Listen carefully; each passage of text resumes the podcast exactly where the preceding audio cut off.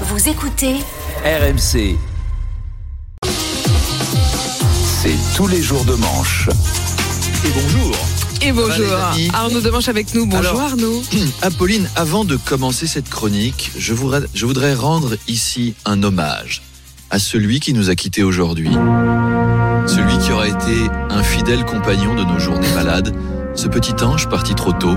Salto. Le Netflix français. Le Netflix français, c'est fini.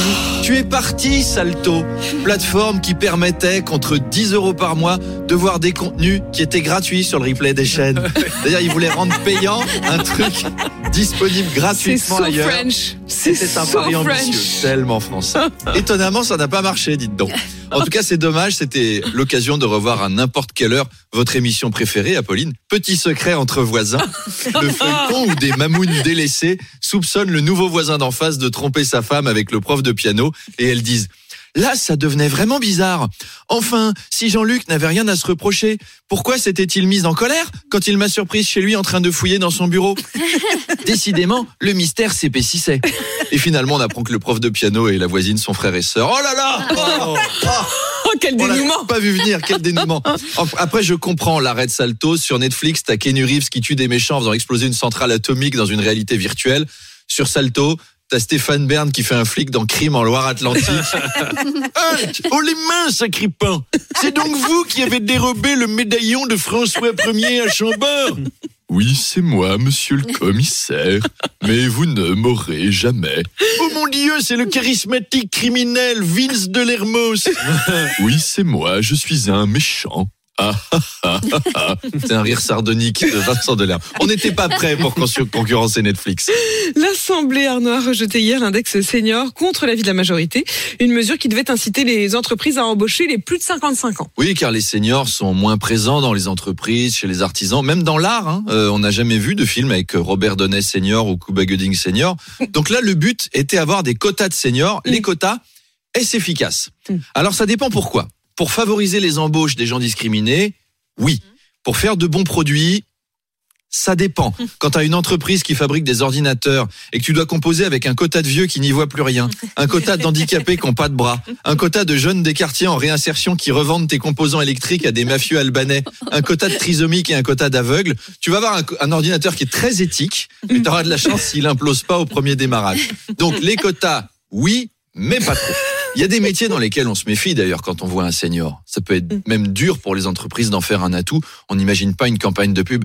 Nous, Air France, 85% de nos pilotes ont plus de 65 ans. Alors, venez voler sur notre compagnie. Pareil pour les métiers de la santé. hein. Un chirurgien qui a un mélange de tremblote et d'Alzheimer, c'est pas dingue. Imaginez, Apolline, on vous met sous anesthésie... générale. j'ai pris le produit avant de venir. Donc imaginez, on vous met sous anesthésie générale et la dernière chose que vous entendez c'est non docteur, c'est pas un scalpel, ça c'est une fourchette. Et hop, bam allez hop, on part avec ça sous le bras. Pour bosser jusqu'à 64 ans, quand on sera senior, faudra se rendre désirable soi-même sur le marché de l'emploi, faudra faire des danses TikTok pour montrer qu'on est toujours dans le coup, faudra porter du suprême, faudra faire attention à son entretien d'embauche. Alors qu'est-ce que vous maîtrisez comme logiciel et qu'est-ce que vous ne maîtrisez pas? Eh ben, je maîtrise Word, Excel et Internet, et je ne maîtrise pas Photoshop et mes sphincters. Ah oui, c'est compliqué. À l'Assemblée nationale Arnaud, il y a un député euh, de LFI qui s'est distingué lors des débats en citant les rappeurs Joule et SCH. Ouais, il était temps, hein.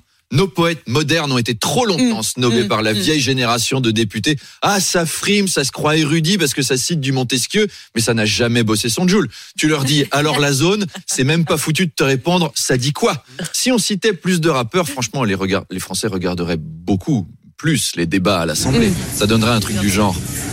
La parole est à la majorité. Merci, Madame la Présidente. Mes chers collègues, Monsieur le député Chassaigne, André, André, est-ce que tu m'entends? Eh oh Est-ce que tu me sens?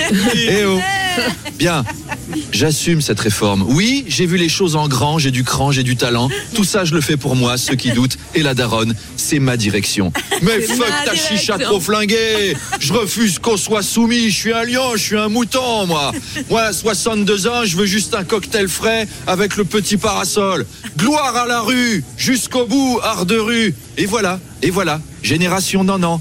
Mais c'est vous Vous êtes les méchants C'est la grosse moula C'est les méchants Les, les, les, les méchants Charles adorerait. Est-ce que vous avez vu toutes les rêves On verra. Il y a du Diabs, du comme ça. Ouais, il y a plein de choses. plein de choses dans ce Ouais. d'entendre. oui. Allez, à demain. Et là, on entend. Il y a de la FS. Et là, ce qu'on entend, c'est l'Assemblée nationale cette nuit. À, à demain, à demain. À demain.